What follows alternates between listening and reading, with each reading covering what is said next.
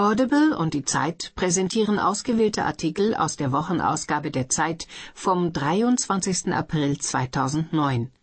Hören Sie in dieser Ausgabe Der deutsche Obama. Unser Kolumnist findet, dass die Stadt Straubing dem schwarzen Bayern Gerson Liebel ein Denkmal errichten sollte. Von Harald Martenstein. Ich habe einen Traum. Dorota Masbowska. Warschau ein Ort von gespenstischer Schönheit, der aufblüht, wenn Berlin langweilig wird. Von Ulf Lipitz. Besser wachsen. Es ist schlimm, wenn die Wirtschaft schrumpft, nicht nur, weil unser Wohlstand dann irgendwann dahin ist. Von Thomas Fischermann. Im Netz der Piraten. Der Diebstahl geistigen Eigentums im Internet verletzt nicht nur die Rechte der Autoren, er bedroht auch unsere Kultur. Von Susanne Gaschke.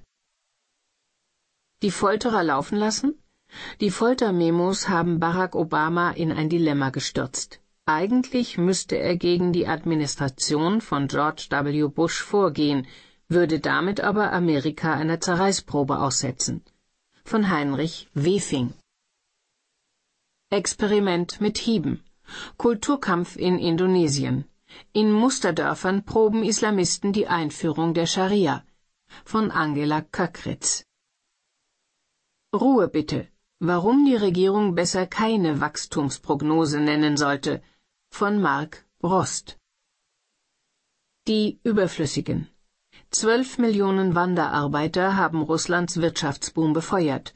Jetzt werden sie wie Ausschuss behandelt. Viele kehren im Sarg nach Hause zurück. Von Johannes Vosswinkel. Der Testfall. Neue Erhebungen verunsichern die Männer und ihre Ärzte. Sind die verbreiteten Blutuntersuchungen zur Früherkennung von Prostatakrebs sinnlos? Von Ulrich Bahnsen und Nicola Kurt. Simpel, robust, nützlich. Seniorenhandys sind Marktrenner, aber längst nicht so einfach zu entwickeln, wie sie aussehen. Von Christian Heinrich. Stimmt's? Harmloser Kletterer.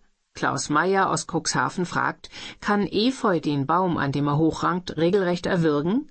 Christoph Drösser antwortet. Die Streichholzschachtel. Gisbert kann sich durch Zauberei jeden Wunsch erfüllen, aber wird er glücklich in einem Leben ohne Anstrengung? Eine fantastische Geschichte von Annie M. G. Schmidt. Bleib hier.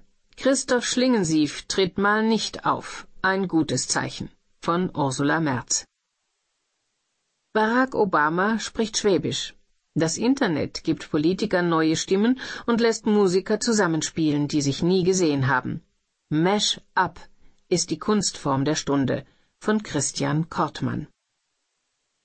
Wörterbericht Materialmängel von Jochen Hung Bücher aber Millionen.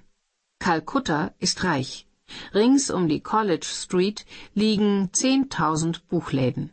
Der Besucher wird von einem Händler zum anderen gereicht und landet mit etwas Glück beim singenden Verleger.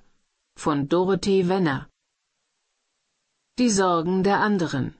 Die Schweiz hat die Hochschulreform schneller durchgezogen als andere, inklusive ihrer Fehler. Von Judith Scholter.